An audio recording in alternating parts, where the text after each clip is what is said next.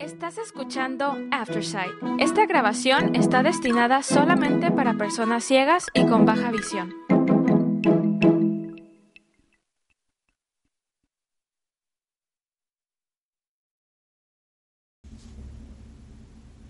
Gracias por acompañarnos el día de hoy lunes 26 de febrero de 2024 a la lectura de ARP en español.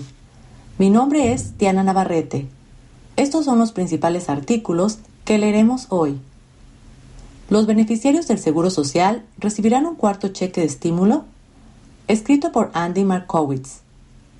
Amy Schumer se sincera sobre la endometriosis, escrito por Elizabeth Angle. ¿Cómo usar el seguro de cuidados a largo plazo? Escrito por David Roddick. Y continuaremos con algunos artículos diversos. ¿Los beneficiarios del Seguro Social recibirán un cuarto cheque de estímulo? No, pero los sitios web y las redes sociales están difundiendo información errónea sobre los pagos de ayuda supuestamente inminentes. Los detalles difieren, pero el mensaje en algunos titulares de sitios web, videos y publicaciones en las redes sociales es más o menos el mismo. Hay un cuarto cheque de estímulo dirigido a los adultos mayores. Las cantidades prometidas varían. 1.400 dólares, 2.000, 2.400 y 4.200. Supuestamente, el dinero iba a recibirse en noviembre del 2023 luego en enero del 2024 y ahora en febrero del 2024. Reúnes los requisitos y recibes beneficios del Seguro Social, vives en un estado específico o tienes ingresos inferiores a cierto nivel. Pero de una manera u otra, se dice que estos cheques de estímulo para los adultos mayores están en camino. La realidad es que no es cierto. Hemos pagado todos los pagos de impacto económico, dice el portavoz del IRS, Anthony Burke, utilizando el término oficial para las tres rondas de pagos federales de estímulo que se enviaron a muchas personas en el país como parte de las medidas de alivio del COVID-19 aprobadas por el Congreso en el 2020 y el 2021. Las personas deben visitar irs.gov como la fuente definitiva de información. Las personas que no recibieron un pago de estímulo o creen que recibieron menos de lo que deberían haber recibido, todavía pueden intentar reclamar el dinero solicitando un crédito de recuperación de reembolso al IRS, pero no se espera un cuarto cheque de estímulo. Casi tres años después de que se emitiera el tercer y último pago federal de la pandemia, las noticias falsas de que hay nuevos pagos en camino se deben en parte al crecimiento de la inteligencia artificial generativa por sus siglas IA. En la creación de contenido en línea, dice Mackenzie Sadeghi, editora de inteligencia artificial y de influencia extranjera de NewsWorld, una empresa que monitorea la información errónea en los medios de comunicación en línea. Los cheques de estímulo inminentes son un elemento básico de las granjas de contenido, explica, estas granjas son supuestos sitios de noticias que comparten información sospechosa y a menudo dependen de artículos generados por inteligencia artificial con poca o ninguna supervisión humana. Hemos visto que el informe falso de que puedes recibir un cuarto cheque de estímulo aparece con regularidad en estos sitios web, dice Sadeghi. Se alinea con el tipo de contenido que vemos de ellos, que son noticias falsas dirigidas a generar clics y recibir visitas. Buscan visitas. Noticias falsas similares han aparecido en las redes sociales. A finales del año pasado, las publicaciones que afirmaban que los residentes mayores de 10 estados recibirían nuevos cheques de estímulo el 30 de noviembre se volvieron virales, informó la Associated Press. Los canales de YouTube que presuntamente se enfocan en las finanzas, con miles o incluso cientos de miles de suscriptores, publican regularmente videos en los que anuncian pagos adicionales inminentes a los beneficiarios del Seguro Social o las personas de bajos ingresos. La distribución de pagos legítimos de alivio aprobados por el Congreso en el 2020 y el 2021 estuvo acompañada de una gran cantidad de estafas relacionadas, llamadas automatizadas, correos electrónicos, mensajes de texto y publicaciones en las redes sociales que prometían entregar cheques de estímulo más rápidos o de más cantidad si pagabas una tarifa o proporcionabas información personal. Actualmente, los sitios web y publicaciones en las redes sociales sospechosos parecen centrarse en atraer visitas. Los sitios y videos evaluados por ARP usan un término de búsqueda común, como cheque de estímulo, pero lo aplican a una mezcla de mensajes.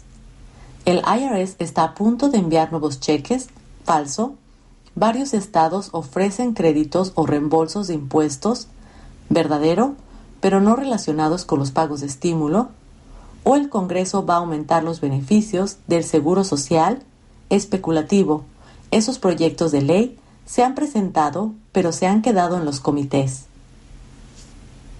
El objetivo es clasificar en alto los resultados de la búsqueda de alguna manera y atraer a los espectadores a su sitio, dice Sadeghi.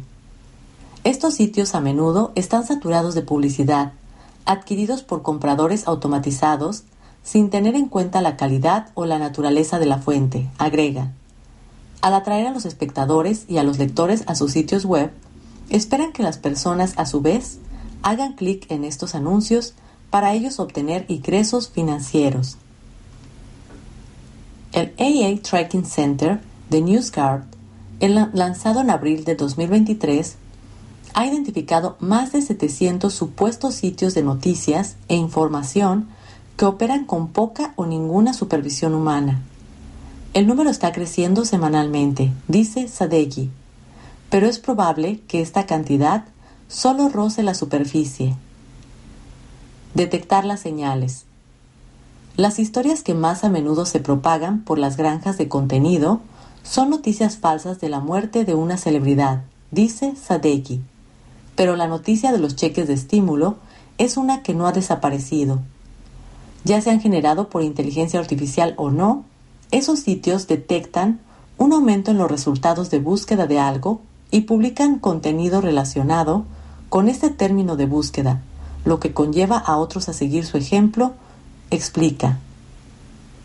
Sadeghi recomienda que los lectores que no están seguros de la calidad o veracidad de un sitio de noticias busquen estas señales de contenido poco confiable generado por inteligencia artificial Información inconsistente.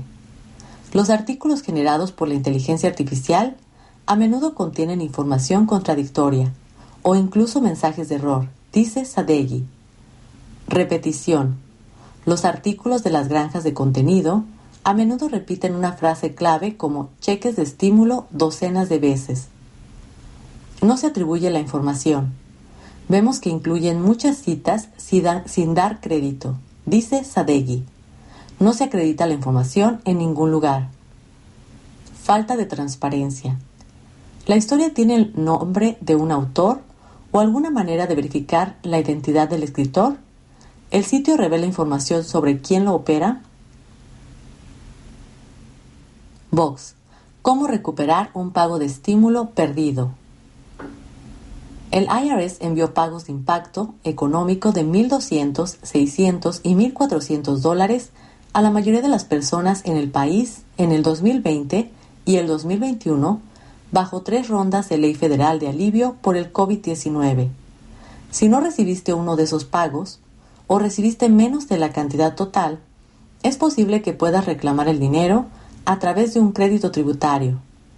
Para reclamar este crédito de recuperación de reembolso, debes presentar o volver a presentar una declaración de impuestos del año del pago perdido la fecha límite para presentar una declaración de impuestos del 2020, nueva o enmendada, para reclamar uno o ambos de los pagos de estímulo del 2020 es el 17 de mayo del 2024. La fecha límite para solicitar el crédito por el estímulo del 2021 es el 15 de abril del 2025. La página de crédito de recuperación de reembolso en el sitio web del IRS tiene información adicional sobre los requisitos e instrucciones para solicitar el crédito. Amy Schumer se sincera sobre la endometriosis. La especulación en las redes sociales hace que la comediante aborde la dolorosa enfermedad que es común entre las mujeres.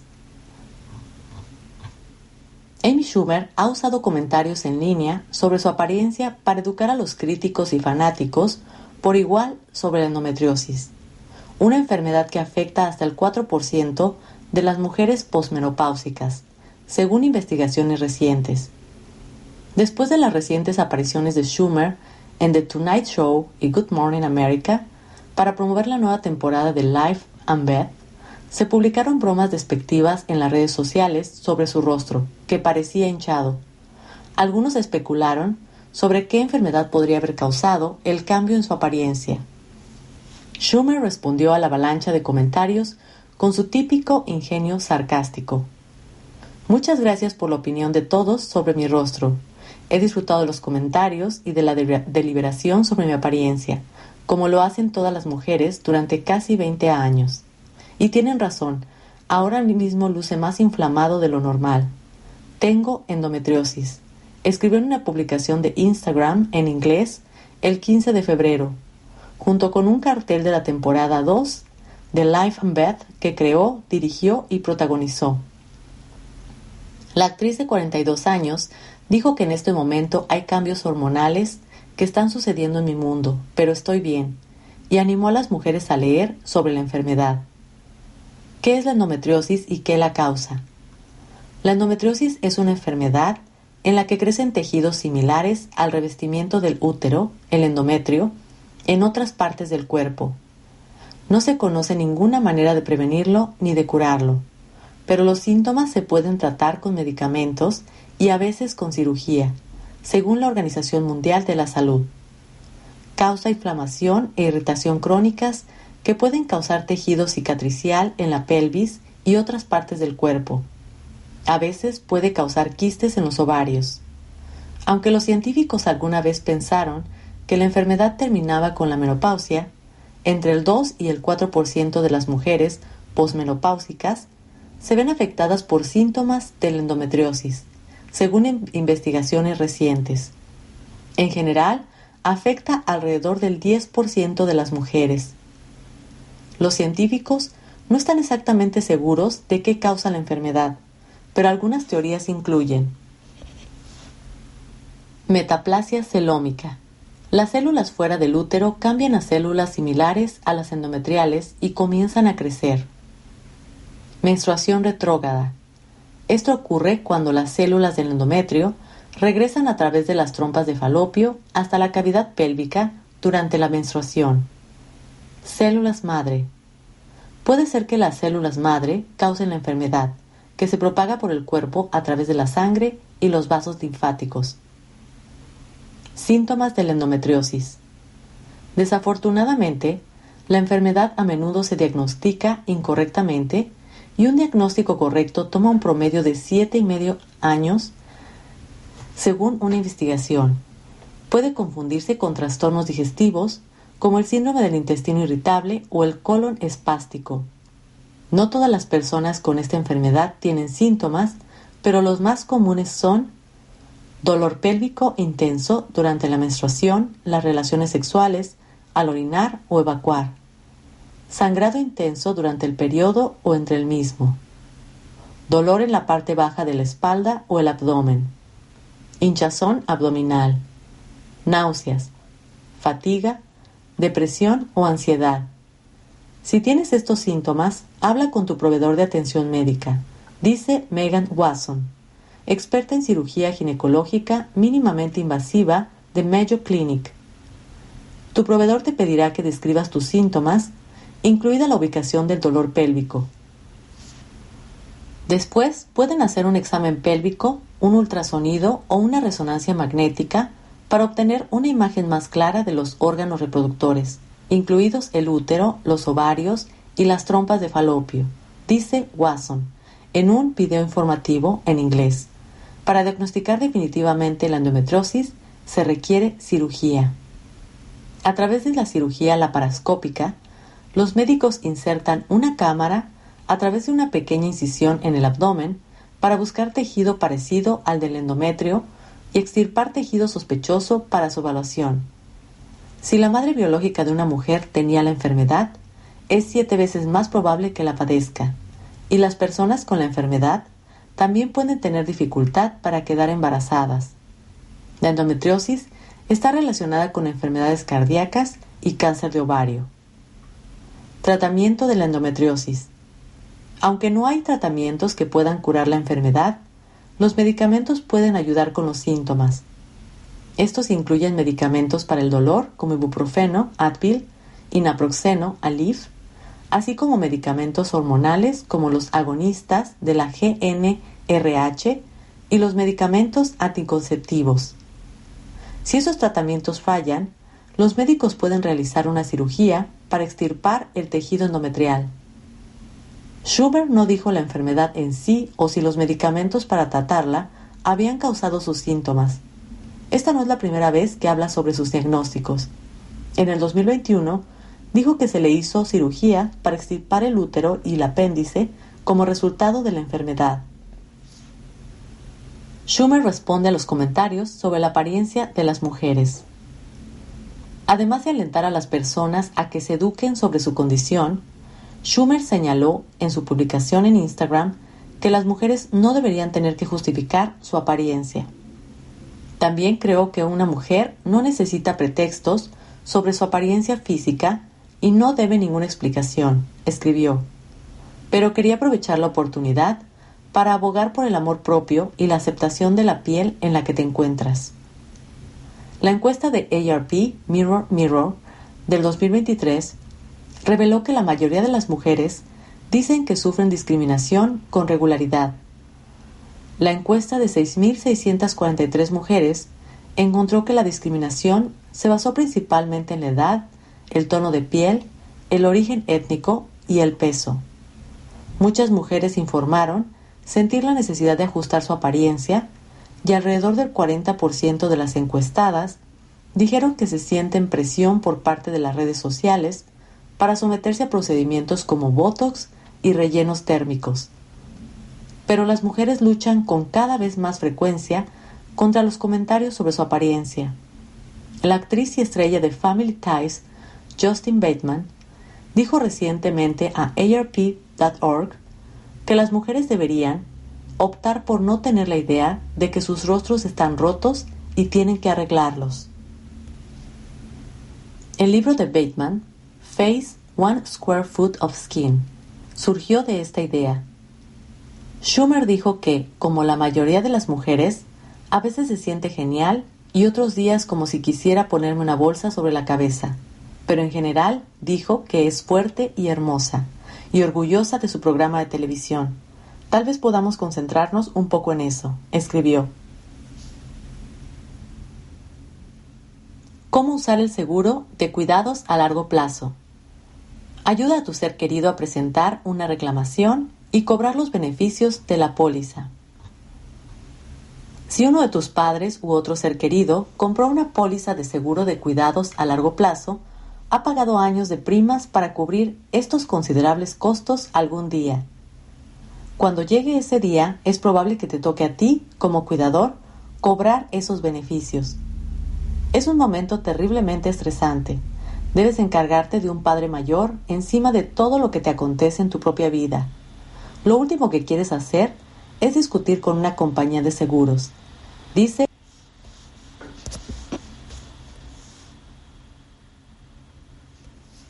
director de la American Association for Long-Term Care Insurance, por sus siglas AALTCI. El proceso de reclamaciones del seguro requiere algo de trabajo, pero al entender cómo usar el seguro de cuidados a largo plazo, lograrás navegar por el proceso de una manera mucho más fácil. ¿Qué hacer cuando estés listo para presentar una reclamación? Tu primer paso. Encuentra la póliza de seguro de cuidados a largo plazo de tu ser querido. Si tu ser querido no puede decirte dónde compró la cobertura, revisa las cuentas bancarias para ver si se hicieron pagos de primas anteriores y la correspondencia para ver si hay una factura o una carta de una compañía de seguros. Toma nota de cuándo y cómo se deben hacer, deben pagar las primas.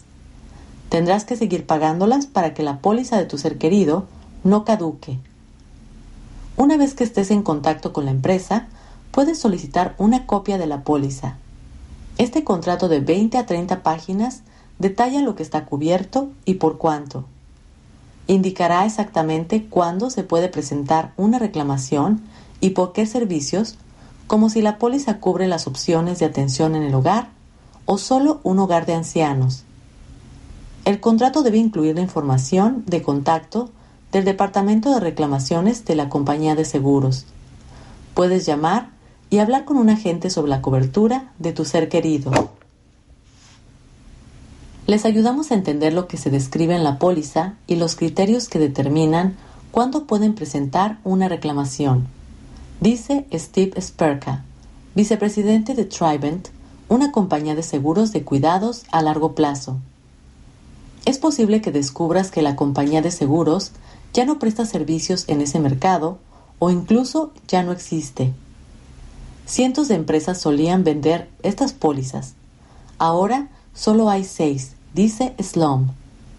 En este caso, se te derivará a un administrador externo, quien pagará los beneficios de acuerdo con los términos del contrato, lo que puede significar un periodo de eliminación para ti. Es probable que la póliza tenga un periodo de eliminación inicial. Este periodo equivale a la cantidad de días que deben pasar después de que tu ser querido comience a necesitar cuidados antes de que el seguro empiece a pagar. Es como un deducible el costo inicial que debes cubrir antes de que el seguro comience a pagar. El periodo estándar es de 90 días, pero los periodos de eliminación pueden oscilar entre 0 a 180 días. ¿Cómo presentar una reclamación de cuidados a largo plazo? Después del periodo de eliminación, la mayoría de pólizas requieren que las personas paguen los costos de su propio bolsillo antes de presentar una reclamación para recibir un reembolso. Si la compañía de seguros aprueba tu reclamación, te reembolsará en función de los límites de cobertura. El departamento de reclamaciones de tu aseguradora te dirá los formularios que debes llenar y los documentos que necesitas para el reembolso.